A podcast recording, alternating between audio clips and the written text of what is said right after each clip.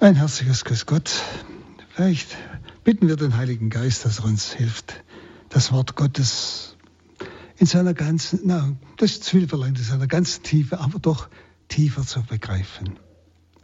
Vater, im Namen Jesu bitten wir um dieses Licht des Heiligen Geistes.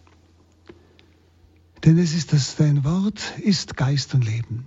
Und er allein kann uns in die Tiefe dieses Wortes führen er kann uns durch die Begrenztheit menschlicher Worte in unbegrenzte Wirklichkeiten hineinschauen lassen. Und darum bitten wir dich. Amen.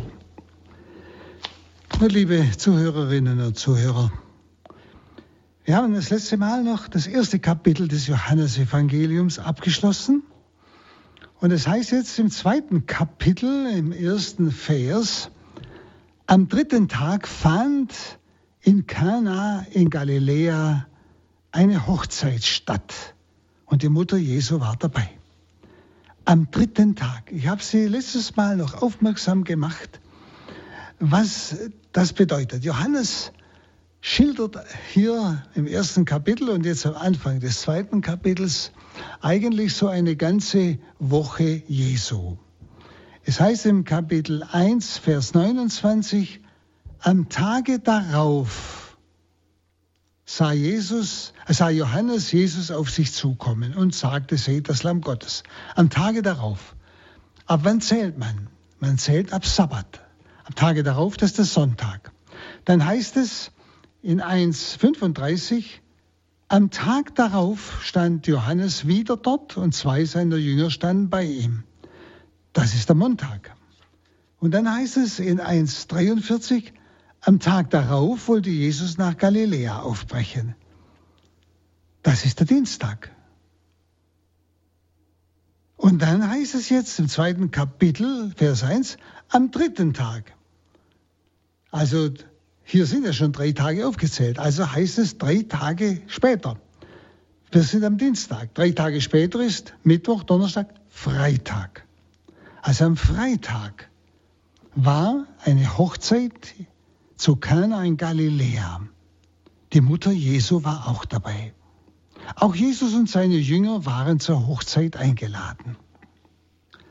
Also es geht hier um eine Hochzeit an einem Freitag. Das ist schon mal etwas Auffallendes.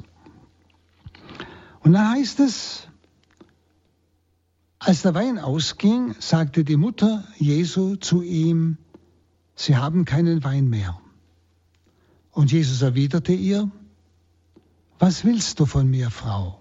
Meine Stunde ist noch nicht gekommen. Es heißt eigentlich hier wörtlich im Griechischen nicht, was willst du von mir, Frau, sondern was ist dein, was ist dir und was ist mir, heißt wörtlich. Das heißt, was ist deine Sache und was ist meine Sache.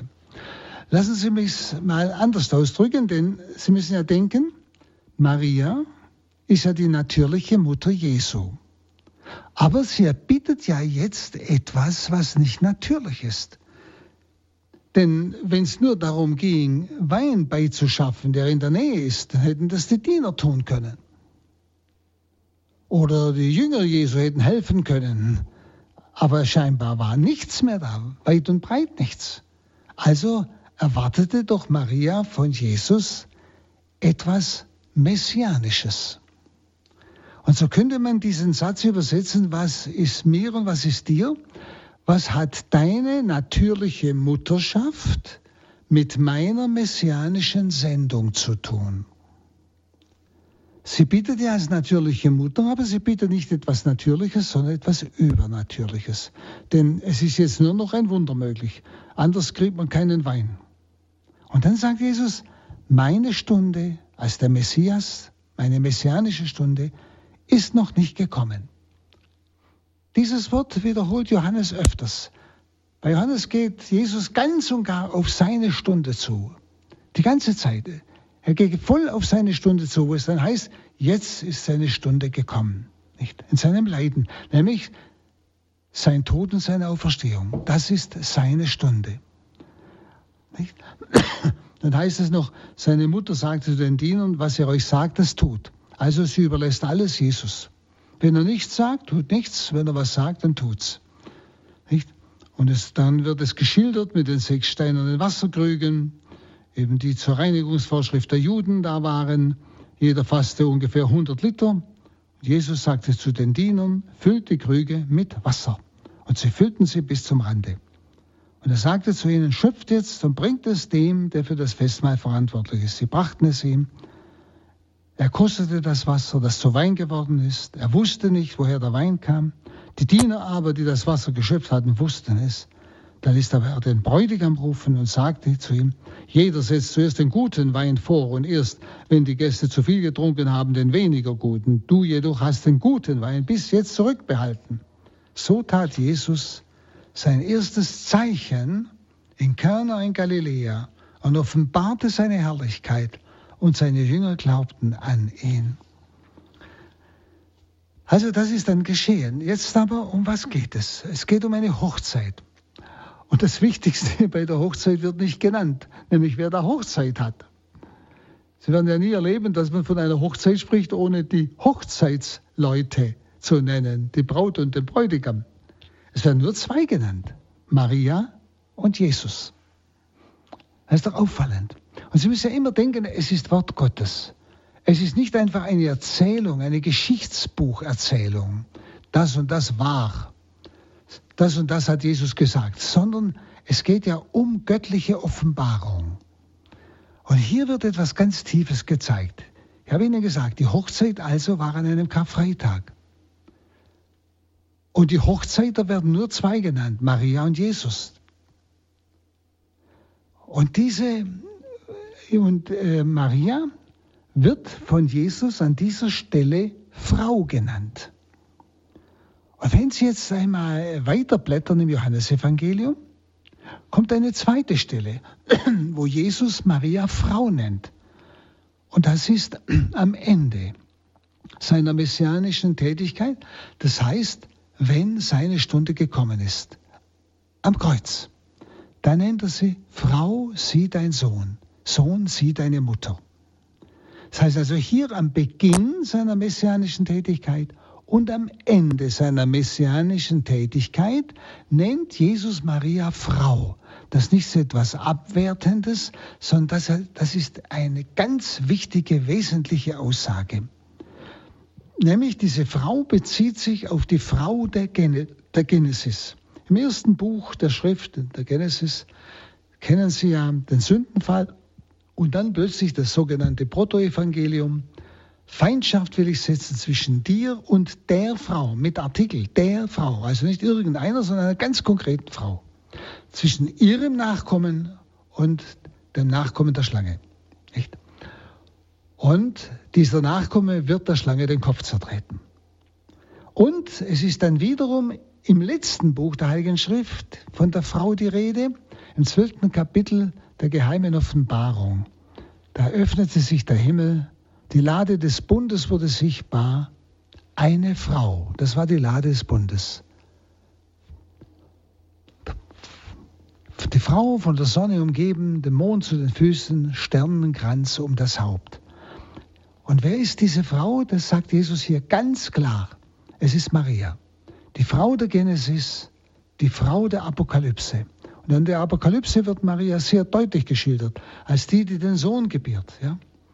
der mit eisernem Zepter das Volk regiert, die Völker regiert. Das heißt, es wird ganz deutlich, ganz kurz der Erlösungsgeschichte geschildert, die Menschwerdung aus Maria und er, der dann zum Vater zurückkehrt, aber der auch herrscht mit eisernem Zepter. Maria ist also die Frau. Nicht?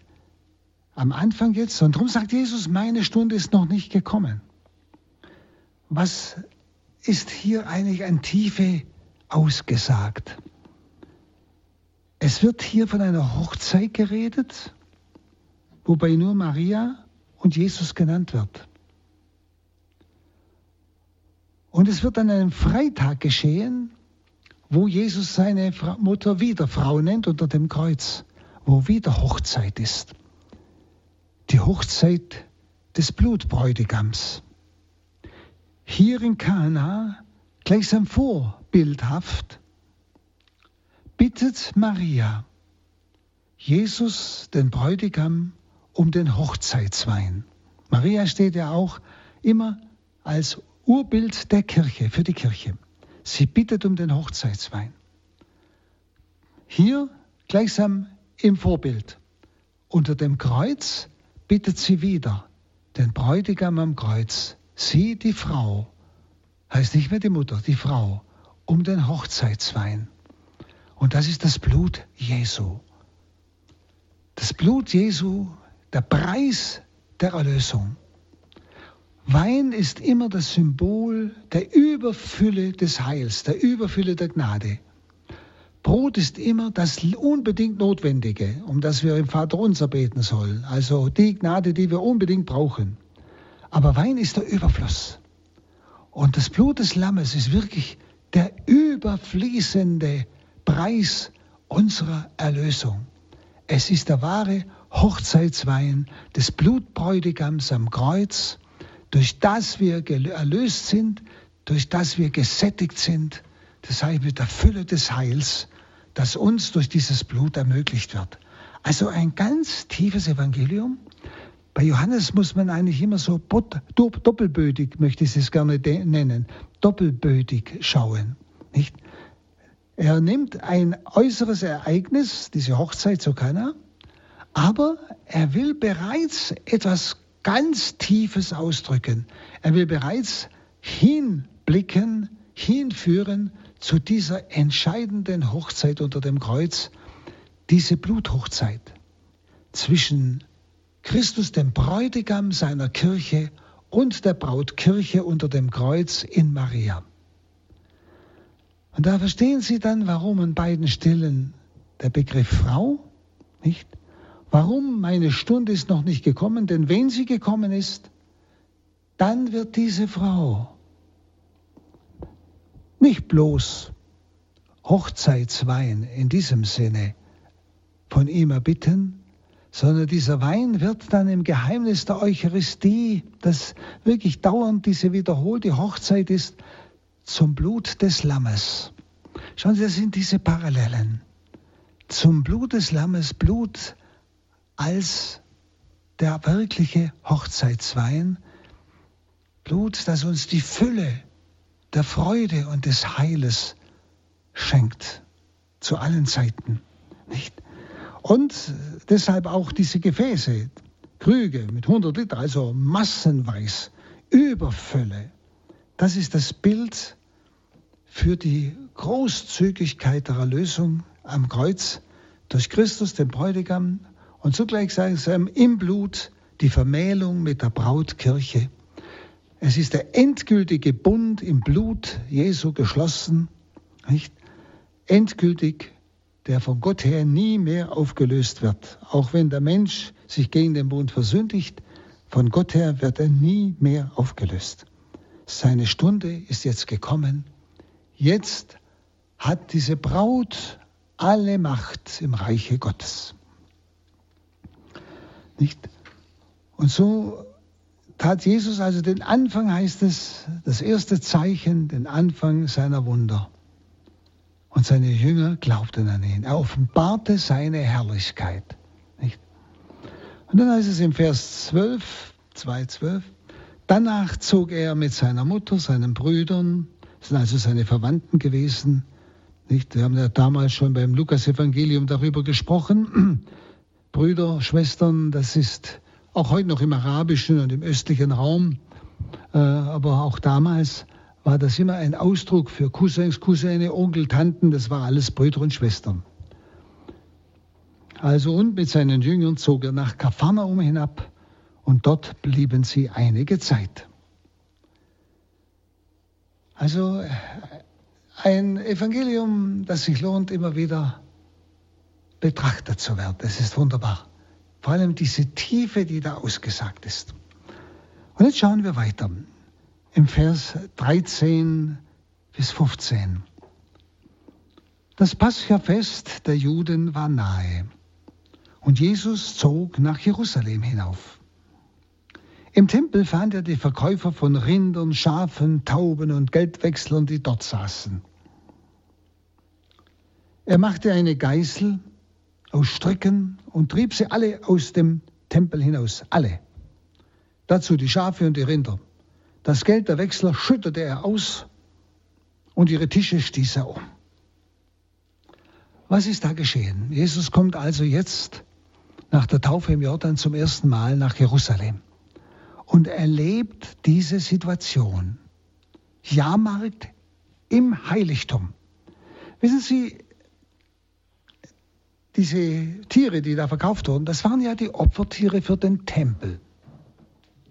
Aber dafür gab es einen Raum und eine Möglichkeit vor dem, vor dem Heiligsten des Tempels und nicht im Tempelraum selber. Und es hat auch im Tempel ein eigenes Tempelgeld gegeben, sodass man dann immer das normale Geld, also das römische Geld, wechseln musste ins Tempelgeld.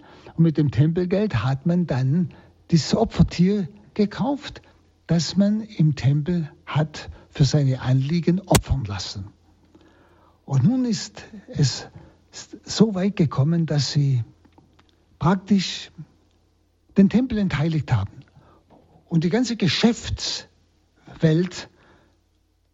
Geschäft mit diesen Opfertieren, in den Tempel verlegt haben. Und da kommt nun Jesus. Wir haben ja gerade gesagt, das erste Zeichen war bei der Hochzeit zu Kana. Man kann sagen, das war, was wir gerade betrachtet haben, Jesus, der königlich Schenkende. Ja. Und jetzt das zweite Zeichen im Tempel. Da geht es um den unerbittlichen Ernst Jesu. Es ist sein Eifer für das Haus des Vaters. Sie haben dieses Haus zur Räuberhöhle gemacht. Und er wie gesagt, er schleudert alles weg, schmeißt alle hinaus, alle. Nicht? Und es heißt dann 16, zu den Taubenhändlern sagt er, schafft das hier weg, macht das Haus meines Vaters nicht zu einer Markthalle. Also er treibt alle hinaus. Und die Verantwortlichen? Ja, die fragen ihn ja dann, warum er das tut. Das heißt, man hört gleichsam heraus, sie merken sehr wohl, die Verantwortlichen, dass das nicht so ganz in Ordnung ist, dass man im Tempel eine Markthalle aufmacht, im Heiligsten, wo Stille sein soll, wo Anbetung und Lobpreis Gottes sein soll.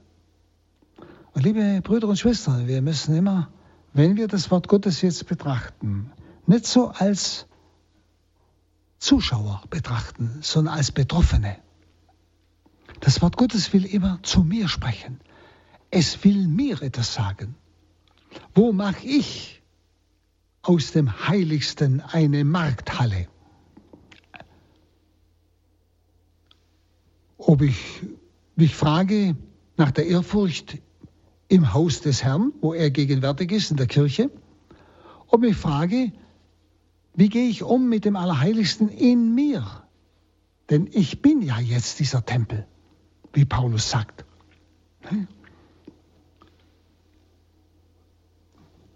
Mit was erfülle ich diesen inneren Tempel? Was für Gedanken habe ich? Woran denke ich, wenn ich bete? Denke ich vielleicht auch an meine Geschäfte und alles Mögliche, bloß nicht an Gott? Sind Sie? Es ist oft sehr leicht,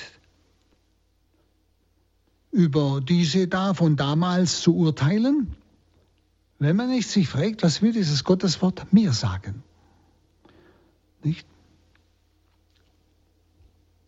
Man kann auch im geistlichen, im geistlichen Bereich, im gemeindlichen Bereich, der kirchlichen Bereich sehr wohl eine Geschäft, Geschäftlichkeit aus allem machen. Wenn Sie, ich kann ja auch in meinem Beten eigentlich so mit Gott markten. Jesus, wenn du mir das gibst, bete ich einen Rosenkranz. Oder wenn ich das und das für dich tue, dann will ich das und das für dich. Das ist doch auch Markten, oder? Da markte ich mit Gott. Und will mir gar nicht mehr bewusst, dass unser Verhältnis nur Liebe sein soll.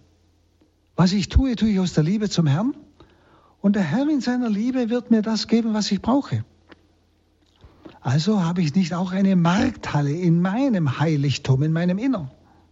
Nicht? Oder manche, manchmal hat man schon auch in einer Kirche den Eindruck, dass eine Markthalle ist, wo die Leute sich über alles Mögliche unterhalten, aber nicht mit Gott. Nicht? Also auch einmal da überlegen. Nicht? Also wir spüren, das Wort Gottes kann sehr akut sein für mich, wenn ich es ernst nehme und auf mich hin ausdeute, auf mich hin höre.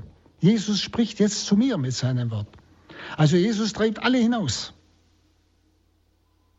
Und wie gesagt, er wird gefragt, warum er das tut. Weil sie selber schlechtes Gewissen haben. Aber sie wollen einen Schriftbeweis, warum er das tut, was für ein Recht er hat. Und für Jesus ist es einfach unerträglich, im Tempel das Gelddenken und das Lärmen zu erleben, statt Stille vor, dem, vor der Gegenwart des allheiligen Gottes, statt staunende Anbetung vor der Gegenwart des allheiligen Gottes. Es ist für ihn unerträglich in diesem Raum dieses allheiligen Gottes Leute mit Gelddenken und Lärmen anzutreffen. Und 17 heißt dann, seine Jünger erinnerten sich an das Wort der Schrift, der Eifer für dein Haus verzehrt mich. Nicht? Die Jünger dachten also an dieses Psalmwort, Psalm 69, 10, nicht? das dann hier zitiert wird. Wenn Sie eigentlich kann man sagen, seine Kreuzigung später erwächst aus dieser Tempelreinigung. Denn wissen Sie, hier in der Tempelreinigung enthüllte Jesus die Sünde im Zentrum der Frömmigkeit. Hier enthüllt, deckt auf Jesus die Sünde im Zentrum der Frömmigkeit. Die Tiere sollten eigentlich zum Opfer gegeben werden, also eine Form der Frömmigkeit. Und man macht ein Geschäft daraus. Es geht gar nicht so sehr um die Verherrlichung Gottes, sondern es geht um Geschäft machen, Geld machen. Nicht? Jesus enthüllt diese Sünde im Zentrum der Frömmigkeit. Das, was Papst Benedikt vor Jahren, vor paar Jahren gesagt hat. Die Sünde im Zentrum der Kirche. Das ist es nämlich genau. Die Sünde im Zentrum der Kirche die ihr am meisten schadet. Ja. Und da muss ich eben auch an mich denken. Ich muss das Wort Gottes immer an mich ergehen lassen. Das heißt dann bei 18, da stellten ihn die Juden zur Rede, welches Zeichen lässt du uns sehen als Beweis, dass du dies tun darfst? Wieder die Frage nach dem Zeichen. Das erste Zeichen heißt, es war die Hochzeit zu Kana. Das heißt also, das, was Jesus getan hat, was er gleichsam vorausgesagt hat. Und jetzt greift Jesus also an und die Juden antworten. Und er greift an, er schmeißt die Kerle hinaus, nicht? Weil das Volk Gottes Gott nicht mehr kennt. Nicht? Sonst würden sie nicht im Allerheiligsten Geschäft machen. Und dann noch das, was man zur Frömmigkeit braucht, die Opfertiere, noch benutzen zum ein größeren Geschäft. Jesus greift an, deckt auf, weil das Volk Gottes Gott nicht mehr kennt. Ist das nicht sehr akut? Weil das Volk Gottes Gott nicht mehr kennt. Wenn Sie, hier wird die Lüge offenbar. Die Lüge. Denn scheinbar geschieht ja dieser ganze Rummel für Gott, denn sie verkaufen ja Opfertiere, die dann Gott geopfert werden. Ja? Also scheinbar geschieht der Rummel ja für Gott. Und Jesus macht diese Lüge offenbar. Denn sie wollen nur Geschäft machen. Ihnen geht es nicht um die Verherrlichung Gottes. Nicht? Und da muss man sich auch fragen, wird nicht manches religiöse Tun, fromme Tun, ein Geschäft? zu einem Geschäft gebraucht, aber nicht, um Gott zu verherrlichen. Da, da muss man schon einmal sein ganzes Tun vor Gott auch mal reflektieren. Wenn es in Wirklichkeit wird eigentlich hier Gott beiseite gesetzt. Gott wird nur zum Mittel der Ich-Sucht herabgewürdigt. Und die Ich-Sucht ist Geschäfte machen. Egoistisches. Nicht? Und wie viel Egoismus ist in unserer Frömmigkeit? Gott wird missbraucht für unseren Egoismus. Gott wird gebraucht. Wir bitten ihn, dass er das und das tut. Und wenn er es nicht tut, dann bestrafen wir ihn und beten nicht mehr. Ja? Verstehen Sie? Die Sünde im Zentrum der Frömmigkeit. Dann 19. Jesus antwortete ihnen, reiß diesen Tempel nieder. Sie wollen ja ein Zeichen haben. Es gibt ein Zeichen. Reiß diesen Tempel nieder, in drei Tagen werde ich ihn wieder aufrichten. Also brecht diesen Tempel ab, heißt es wörtlich. Es ist der Hinweis, was wir natürlich jetzt nicht verstehen, aber es ist der Hinweis auf seine Stunde. Wieder seine Stunde. Tod und Auferstehung. Reißt den Tempel nieder am Kreuz. Tod. Und er wird in drei Tagen, drei Tage liegt er im Grab, wieder auferbauen, auferstehen. Nicht? Jesus selber ist der wahre Tempel, in dem Gott gegenwärtig ist. Der Tempel von Jerusalem, wo Gott gegenwärtig war, war ein Vorbild für den Tempel Christus. Christus trägt Gott in sich. Aber auch der fortlebende Christus ist gemeint mit diesem Tempel als Vorbild, nämlich die Kirche. Sie ist ja der fortlebende Christus. Sie ist ja die ganze Fülle Christi. Nicht? Und deshalb nennt Jesus dieses Zeichen. Er spricht von diesem Tempel. Die meinen natürlich, er meint diesen Steintempel. Sie verstehen noch nicht. Auch die Jünger begreifen es noch nicht. Ist klar. Es war noch nicht Erlösung geschehen. Es war noch nicht Heiliger Geist gegeben als Frucht der Erlösung, der sie in diese Tiefe des Wortes Gottes, in die Tiefe dieser Wahrheit einführt. Sie können das noch nicht begreifen. Deshalb sagt er, reiß diesen Tempel nieder. In drei Tagen werde ich ihn wieder aufrichten. Das ist das einzige Zeichen, das er ihnen gibt. Sie wollen ja ein Zeichen haben, sein Tod und seine Auferstehung. Das gibt, ist seine Garantie, das ist sein Recht, warum er den Tempel, das Haus Gottes reinigt. Denn er wird das Haus Gottes reinigen durch seine Erlösung. Und jetzt hat er es bildhaft gemacht. Nicht? Und er ist wirklich dieser Tempel. Nicht? Denken Sie an das andere Bild von der Tempelquelle, wo zur rechten Seite der, des, des Tempels eine Quelle entspringt, die hinabfließt zu Araba in die, in die Wüste und immer tiefer wird, je weiter sie fließt. Und rechts und links, sind dauernd fruchtbare Bäume, die zwölfmal im Jahr, also dauernd heißt das, Frucht tragen. Das heißt, es ist ein Hinweis auf die geöffnete Seite Jesu, die rechte Seite des Tempels. Jesus ist der wahre Tempel. Nicht? Und deshalb sagt er, reiß diesen Tempel nieder. In drei Tagen baue ich ihn wieder auf, nämlich an Ostern. Nicht? Und diese Tempelquelle wird geöffnet und da fließt nun jenes lebendige Wasser. Ja, jener Wein, wo wir bei der Hochzeit zu Kana gesagt haben, nicht, der volles Leben gibt, Fülle des Lebens. Ja. Also sind alles wunderbare Bilder, die das, was dann in seiner Stunde, die sein Zeichen ist, Tod und Auferstehung, entspringt, was da sich ereignet und geschieht. Es ist oder Jesus ist einsam in Wahrheit dieser Tempel, in Wahrheit. Er ist in Herrlichkeit. Er überragt alles. All diese Bilder finden in ihm die Erfüllung. Und deshalb dieses Wort, reißt den Tempel nieder, er meint sich selber.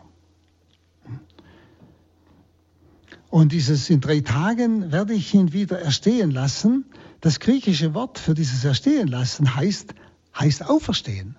Also ganz deutlich gemeint Ostermorgen, Auferstehung. Das griechische Wort heißt Auferstehen. Ich werde ihn wieder erstehen lassen. Und hier drückt Jesus auch wiederum die Einheit aus zwischen Vater und Sohn. Jesus schreibt sich also hier die Auferstehung selbst zu. Ich werde ihn wieder auferstehen lassen. Und in der Osterbotschaft heißt es, dass der Vater ihn auferweckt hat. Aber was der Vater tut, tut in gleicher Weise der Sohn. Das zeigt einfach wieder diese Einheit von Vater und Sohn. Dann in 20, das sagten die Juden, 46 Jahre wurde an diesem Tempel gebaut und du willst ihn in drei Tagen wieder aufrichten. Sie merken, sie verstehen nicht. Sein Zeichen, das ist das zweite Zeichen, nicht, das er ihnen gibt, um das sie ihn ja gebeten haben. Was für ein Zeichen tust du, dass du den Tempel reinigen darfst? Nicht? Sagt, sein Zeichen verstehen nur die Glaubenden und erst nach der Erlösung, nach der Sendung des Heiligen Geistes, nämlich Tod und Auferstehung. Das sehen wir zum Beispiel bei der Auferweckung des Lazarus, nicht? Statt dass diese Leute dann glauben, entschließen sie sich, Lazarus zu töten, weil so viele an Jesus glauben, weil er Lazarus vom Tod erweckt hat. Verstehen Sie, sie verstehen das gar nicht. Wie sollen sie dann die Auferstehung Jesu verstehen? Nicht? Und das heißt dann, er aber meinte den Tempel seines Leibes. Das ist das, was wir jetzt betrachtet haben. Und als er von den Toten auferstanden war, erinnerten sich seine Jünger, dass er dies gesagt hatte, und sie glaubten der Schrift und dem Wort, das Jesus gesprochen hatte. Also die Jünger erinnerten sich an die Worte Jesu nach seiner Auferstehung. Eben die Frucht der Auferstehung ist die Sendung des Heiligen Geistes und der Heilige Geist führt in die Tiefe dieser Wahrheiten ein. Jetzt konnten sie im Licht des Heiligen Geistes die Worte Jesu erst verstehen, die sie drei Jahre gehört haben, ohne zu verstehen. Und so auch dieses Wort. Ja?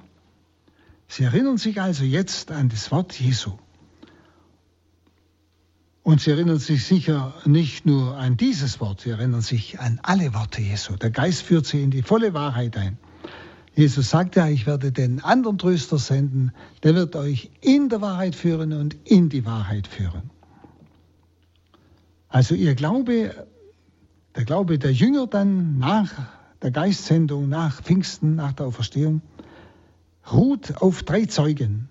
Das, der erste Zeuge ist die Heilige Schrift. Sie erinnerten sich an dieses Psalmwort, nicht? Der Eifer für dein Haus verzehrt mich. Das Alte Testament, das war die Schrift. Das Alte Testament war die Schrift. Das Neue Testament war ja nur mündlich bis jetzt. Ja. Also der Glaube der Jünger beruht auf drei Zeugen. Das Alte Testament, also die Heilige Schrift. Dann das Wort Jesu, das sie jetzt im Licht des Heiligen Geistes erst verstehen und ihre Erfahrung mit dem auferstandenen Herrn. Das sind die drei Zeugen auf die sich die Jünger Jesu berufen. Und dann heißt es 23, während er zum Paschafest nach Jerusalem war, kamen viele zum Glauben, als sie die Zeichen sahen, die er tat. Jesus aber vertraute sich ihnen nicht an, denn er kannte sie alle und brauchte von keinem ein Zeugnis über den Menschen, denn er wusste, was im Menschen ist. Also das heißt, nicht, sie glaubten, weil sie die Zeichen sahen, die er tat. Deshalb glaubten sie. Also Jesus erkannte, es war ein reiner Wunderglaube. Er war nicht gefestigt. Nicht? Und deshalb war dieser Glaube unzuverlässig. Drum traute er sich ihnen nicht an, denn er kannte, wusste, was im Menschen ist, dass sie praktisch einfach auch noch nicht fähig waren, weil die Erlösung noch nicht geschehen war, wirklich zu glauben. So zu glauben, dass sie ihr Leben dafür einsetzen. Denn dieser Glaube ist erst durch die Erlösung möglich, durch die Kraft des Heiligen Geistes. Und nun gehen wir wieder weiter. Jetzt kommen wir an das Kapitel 3,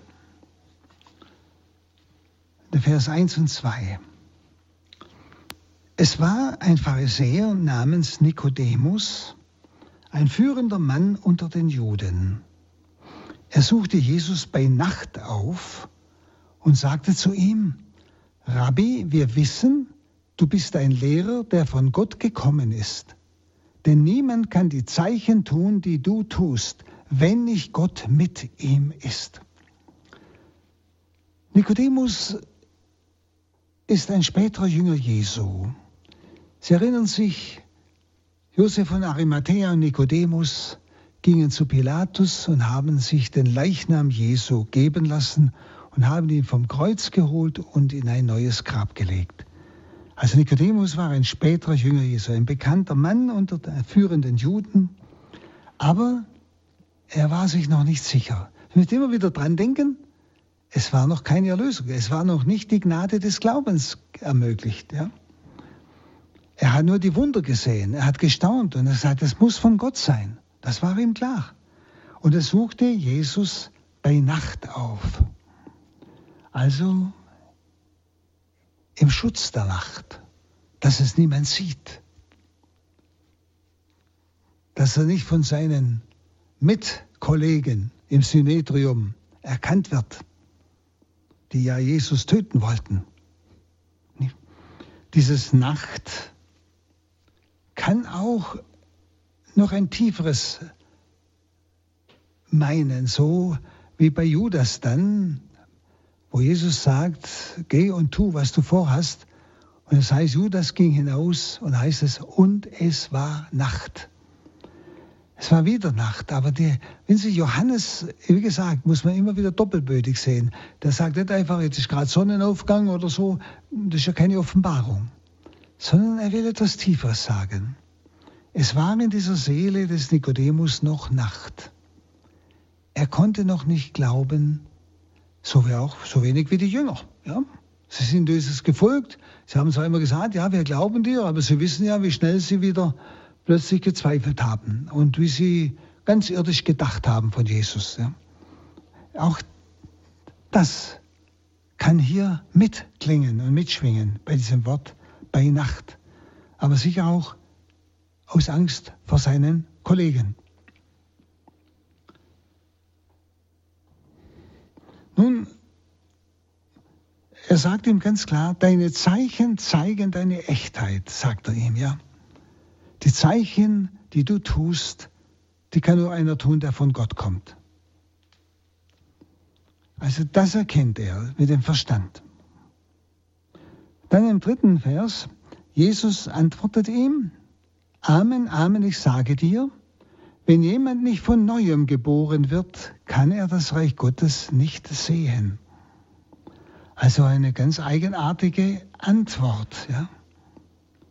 Jesus benutzt nun dieses Gespräch mit Nikodemus, um ihm etwas ganz Entscheidendes zu sagen, was er aber wirklich nicht verstehen kann, noch nicht verstehen kann. Nämlich die Frage, die eigentlich in jedem Juden steckte damals, nämlich was muss ich tun, um Anteil an der kommenden Welt zu erlangen, also an der Königsherrschaft Gottes. Was muss ich tun? Sie erinnern sich auch an den reichen Jüngling, der zu Jesus kommt. Was muss ich tun, um das Himmelreich zu erlangen? Ja, das und das. Ja, das tue ich schon alles. Was bleibt mir noch? Was muss ich noch tun, was ich nicht getan habe? Das heißt, der Jude hatte also diese wichtige Frage im Herzen, so auch Nikodemus. Mit dieser Frage kam er sicher auch zu Jesus, nämlich, was muss ich tun, um Anteil an der kommenden Welt zu erlangen? Die Juden damals haben eben, wie es der reiche Jüngling ja aufzählt, an das Gesetz gedacht. Wenn sie das Gesetz einfach buchstabentreu halten, dann haben sie ein Anrecht auf die himmlische Herrschaft. Nicht? Nicht? Und darum sagt er, der reiche Jüngling, das tue ich schon von Kindheit auf. Ja? Bloß als Jesus dann sagt, eines fehlt dir noch, verkauf alles, gib's den Armen, dann komm, gib alles weg. Du brauchst gar nichts. Das heißt, du brauchst keine Werke, um das Himmelreich zu kommen, sondern du brauchst nur mich. Du brauchst nur dich an mich ausliefern, glauben. Du brauchst das Himmelreich nicht bezahlen mit deinen Werken. Verstehst? Das ist gemeint. Und das ist immer hinter der Frage bei den Juden gewesen, was muss ich tun, um Anteil an der kommenden Welt zu bekommen? Also, wenn ich treu die Gesetze erfolge, erfolge dann habe ich ein Anrecht. Das war so die Auffassung. Und dann sagt ihm Jesus etwas ganz Ungewohntes. Er muss von oben geboren werden. Von neuem geboren werden. Von oben heißt es wörtlich. Nicht von neuem, sondern von oben. Also es geht um ein Geschehen, das von Gott ausgeht. Es geht um ein Geschehen, das nicht Menschenwerk ist. Denn die Juden haben immer an die Menschenwerke gedacht, die Gesetzesfrömmigkeit. Ich tue die Gesetze, ich erfülle jeden Buchstaben mit Liebe oder ohne Liebe, also ohne, aber ich tue einfach, ich, ich erfülle die Buchstaben, dann habe ich ein Rennrecht auf das Himmelreich. Also das Anrecht auf das Himmelreich beruhte auf dem menschlichen Werk. Und Jesus sagt, nein, ihr müsst von oben geboren werden. Es geht um ein Geschehen, das von Gott ausgeht, das der Mensch nicht machen kann. Nicht? Also Jesus weist bereits auf das große Ereignis der Erlösung hin, die in der Taufe dann geschieht. Und Nikodemus nun entgegnet ihm, er hat es natürlich ganz wörtlich genommen, wie kann ein Mensch, der schon alt ist, geboren werden? Er kann doch nicht in den Schoß seiner Mutter zurückkehren und ein zweites Mal geboren werden. Also er fragt jetzt, was meinst du denn damit? Also er denkt an die natürliche Geburt und hat das Wort, das griechische Wort anoten, nämlich von oben überhört. Nicht? Wie kann dieser, wie Jesus nämlich sagt, wenn jemand nicht von oben geboren wird, kann er das Reich Gottes nicht sehen. Wissen Sie, liebe Zuhörer, da muss ich jetzt auch wieder einen kleinen Schlenker machen und Sie aufmerksam machen. Ein Wort Gottes, das wir jetzt betrachten, wird zu mir gesprochen. Bin ich überzeugt, dass Heiligkeit und als Voraussetzung für das Reich Gottes, für die Ewigkeit, für den Himmel, ist ein Geschenk von oben, ist nicht durch meine Werke machbar. Prüfen Sie, wenn Sie beten, wenn Sie vielleicht auch Opfer bringen, tun Sie das, um in den Himmel zu kommen, also um zu bezahlen? Oder tun Sie es einfach aus Liebe zu dem, der Ihnen den Himmel schenkt? Du musst von oben geboren werden. Das geschieht in der Taufe, das geschieht in den Sakramenten. Das ist das Handeln Gottes, es ist das Heilshandeln Gottes, es ist das Heilswerk Gottes an uns und in uns. Ich werde nicht heilig aufgrund meiner Werke, sondern meine Werke sind ein Ausdruck meiner Liebe, ein Ausdruck meines, meiner Antwort, ist eine Antwort auf diese Großzügigkeit Gottes, der mir dieses Geschenk von oben macht, in den Sakramenten. Und was der Herr Ihnen in einem Sakrament schenkt, ob Bußsakrament, Krankensalbung, Eucharistie vor allem, was er Ihnen in einem Sakrament schenkt, das können Sie durch die, die, äh, schwer, die schwerste Bußübung ein Leben lang nicht selber verdienen. Das muss uns klar sein. Also auch dieses Wort jetzt einmal auf sich anwenden. Ich muss ja etwas von dem Wort haben. Ich muss ja nicht bloß verstehen, was er dem Nikodemus sagt, sondern er spricht ja jetzt zu mir. Ich bin der Nikodemus. Ja? Der diese Frage hat, was muss ich tun, um Anteil zu bekommen am, am kommenden an der kommenden Welt, am Himmel. Ja, was muss ich tun? Ich muss mich öffnen, ich muss die Gnade annehmen, indem ich die Sakramente annehme und empfange, regelmäßig und tief. Und alles, was ich tue, aus der Laute als Antwort, in meinem Beten, alles, alles, Ausdruck der Liebe. Und je mehr es Ausdruck der Liebe ist, umso mehr werde ich tun. Aber ich verdiene damit. Ich will damit nicht etwas verdienen, verstehen Sie? Sondern ich will lieben. Ich denke, das ist ein ganz wichtiger Hintergrund von diesem Wort. Dann im Vers 4, Nikodemus entgegnete also diese Frage, nicht, von der natürlichen Geburt, nicht. Er hat einfach dieses von oben überhört und kann es auch noch nicht verstehen. Dann fünftens, Jesus antwortet, Amen, Amen, ich sage dir, wenn jemand nicht aus Wasser und Geist geboren wird, kann er nicht in das Reich Gottes kommen. Also jetzt wird Jesus deutlich. Dieses Amen, Amen, das ist dieses hebräische Emet von Emet. absolute Treue. Was, was ich jetzt sage, ist hundertprozentig, also absolute Sicherheit, bedeutet der Samen. Und jetzt spricht er sehr deutlich, die Geburt aus Wasser und Heiligem Geist. Das ist Taufe, aus Wasser und Heiligem Geist. Also Jesus macht dieses von oben, nicht? Die Geburt von oben macht er jetzt deutlich.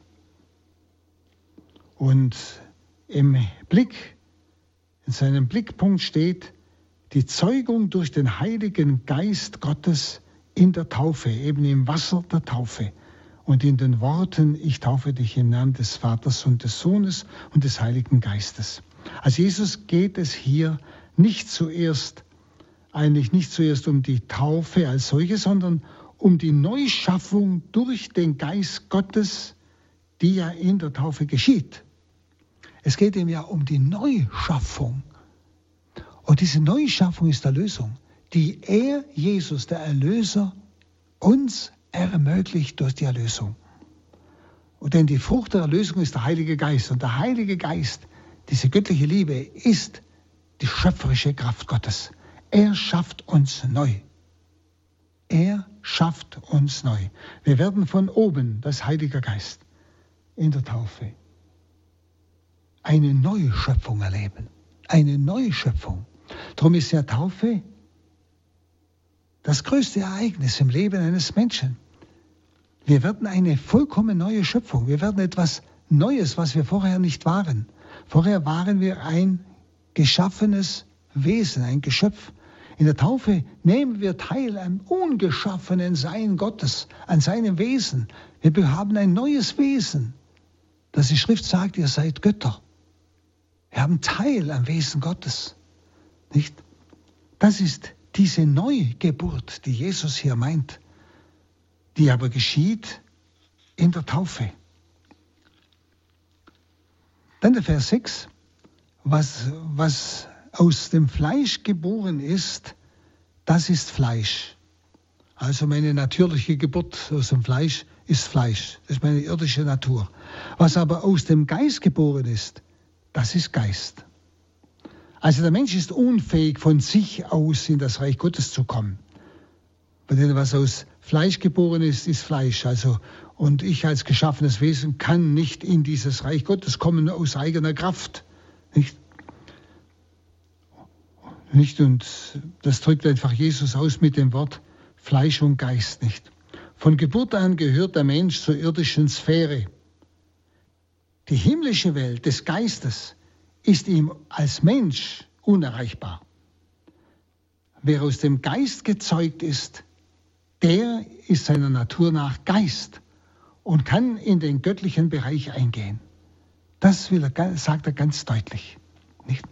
Und deshalb, wenn ich als Mensch nur handle, nicht, kann ich Menschliches erreichen, aber nie Göttliches, nie Ewiges, nie die Sphäre des göttlichen Bereiches. Das kann ich nur, wenn ich wiedergeboren bin, neugeboren bin, aus Heiligem Geist. Das heißt, wenn dieses Wesen Gottes mein Wesen ist, Geist. Dann siebtens, wundere dich nicht, dass ich dir sagte, ihr müsst von neuem, ihr müsst von oben geboren werden. Der Mensch muss also von oben gezeugt werden, vom Heiligen Geist.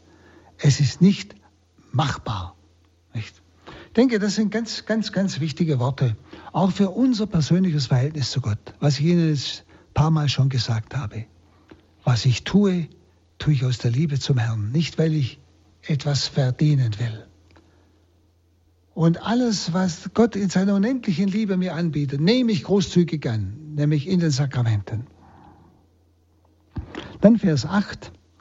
Der Wind weht, wo er will. Du hörst sein Brausen, weißt aber nicht, woher er kommt und wohin er geht. So ist es auch mit jedem, der aus dem Geist geboren ist. Ein unheimliches tiefes Wort. Also dieser Vorgang bleibt geheimnisvoll. Nicht dieser Vorgang des, der Geburt von oben. Der Wind weht, wo er will. Du hörst sein Brausen, weißt aber nicht, woher er kommt und wohin er geht.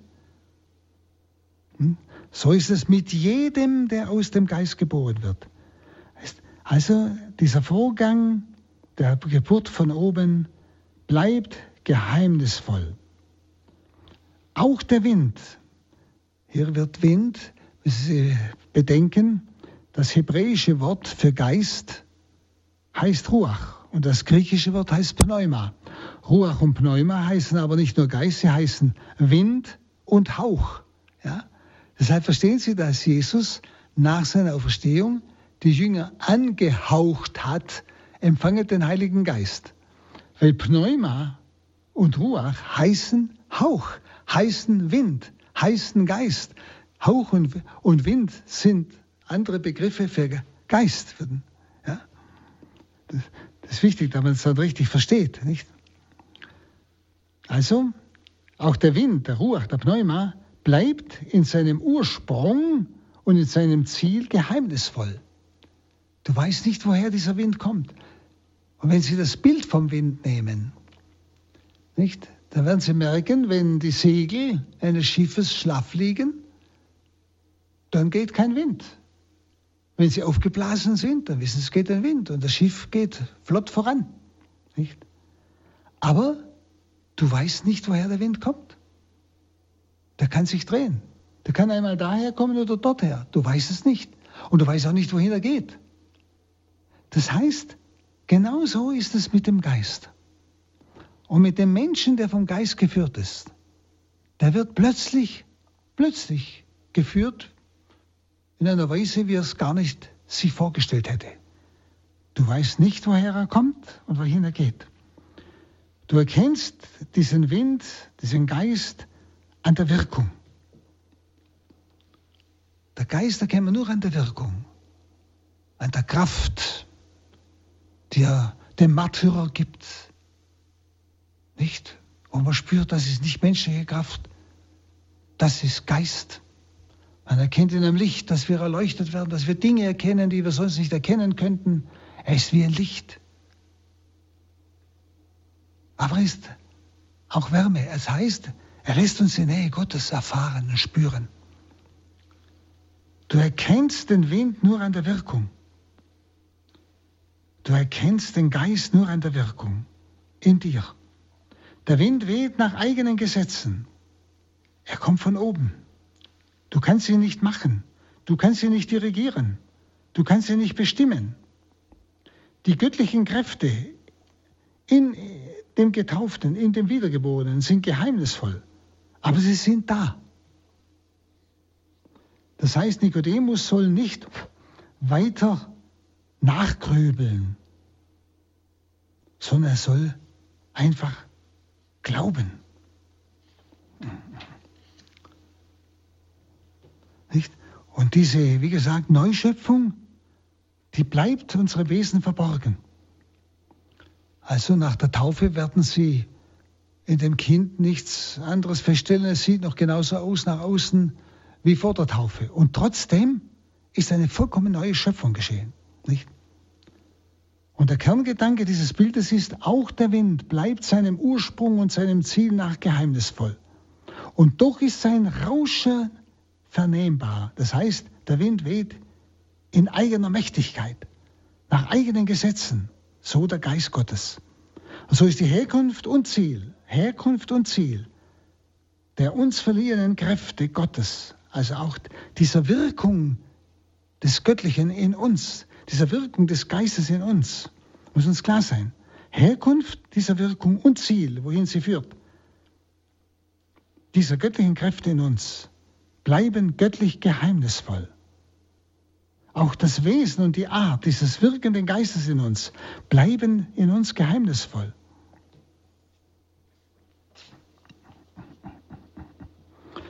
Aber die Kräfte sind da. Der Märtyrer bestimmt das. Oder wenn sie ein Leid durchtragen können, in einer inneren Freiheit und Freude, um aus Liebe zu lernen, dann spüren sie die Kraft. Die göttliche Kraft ist da. Wenn sie selbst im Leid noch Freude finden, weil sie spüren, ich habe es mit Christus getragen, dann spüren sie die Kraft, die Freude. Sie ist da. Ja? Sehen Sie? Aber sie wissen nicht, woher es kommt und wohin es drängt. Der göttliche Geist wirkt in uns nach dieser Neuschöpfung von oben, der Taufe. Und an den Wirkungen ist dieser Geist in uns erkennbar.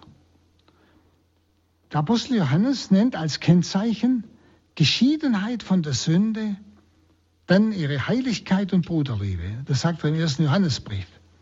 Dass wir uns von der Sünde trennen, das ist die Wirkung des Geistes.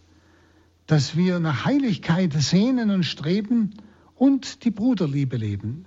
Das ist das Zeichen des Geistes. Du weißt nicht, woher er kommt und wohin er geht. Wissen Sie, so ist es auch, auch dann in der Kirche natürlich. Wenn Sie, wir können diesen Windhauch, diesen Geist, diesen schöpferischen Geist nicht einfangen. Wir können ihn nicht bestimmen. Wissen Sie, wir können eine tolle Synode halten. Wir können, weiß Sie, was für tolle ähm, Pastoralpläne machen. Aber wir wissen nicht, ob der Geist sie benutzt oder nicht. Wir wissen nicht, woher er kommt und wohin er geht. Wir können das tun und ihm zur Verfügung stellen und ihn bitten. Aber vielleicht kommen die Winde des Geistes wo ganz anders her und nicht aus unserer Planung. Vielleicht ist es der ein und andere Mensch, der ganz an Christus hingegeben ist, in dem der Geist Gottes wehen kann, wie er will, von dem mehr Erneuerung der Kirche ausgeht als von der glänzendsten Synode. Das ist gemeint. Das meint Jesus. Der Geist weht, wo er will. Du weißt nicht, woher er kommt und wohin er geht. Du hörst sein Brausen wohl.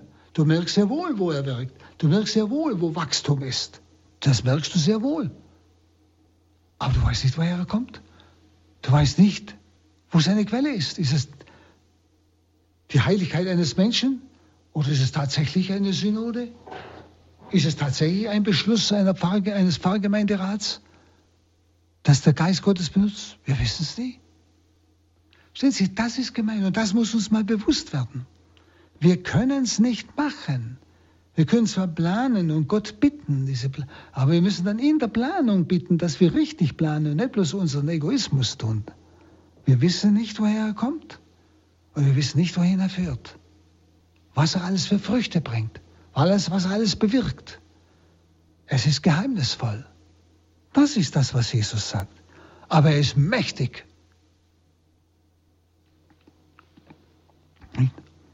Also das Bild vom Wind weist auf den Heilsvorgang in der Taufe hin, den wir mit unseren Sinnen nicht wahrnehmen.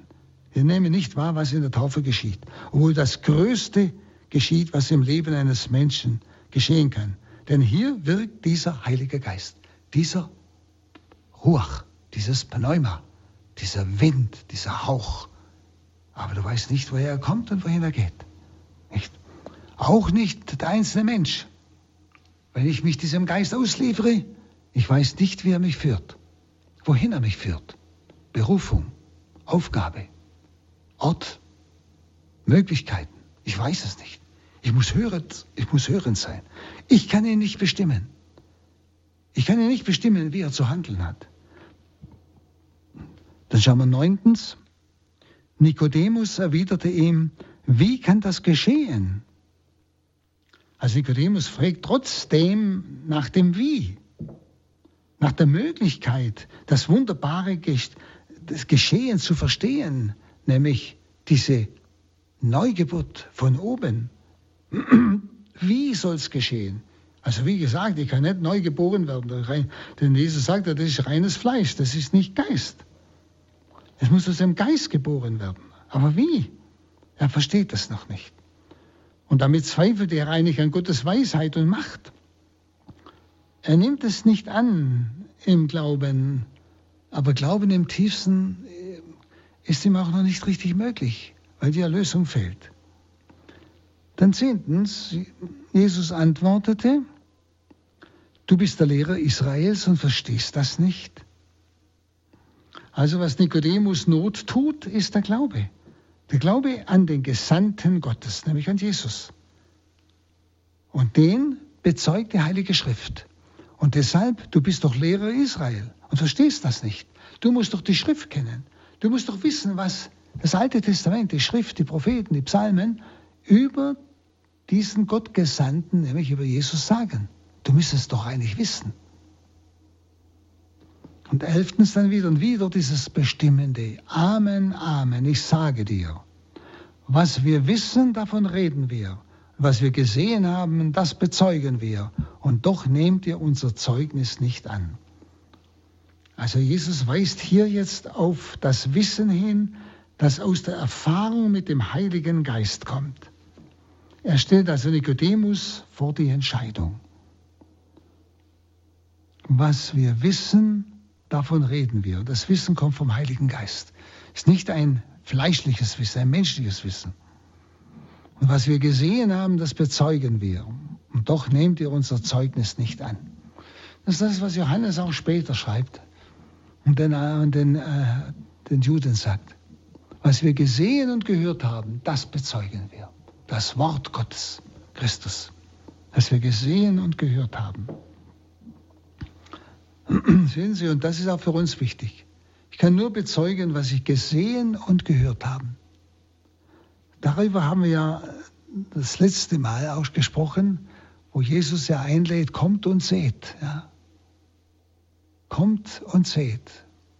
Wir müssen zu ihm kommen. Wir müssen ihn erfahren.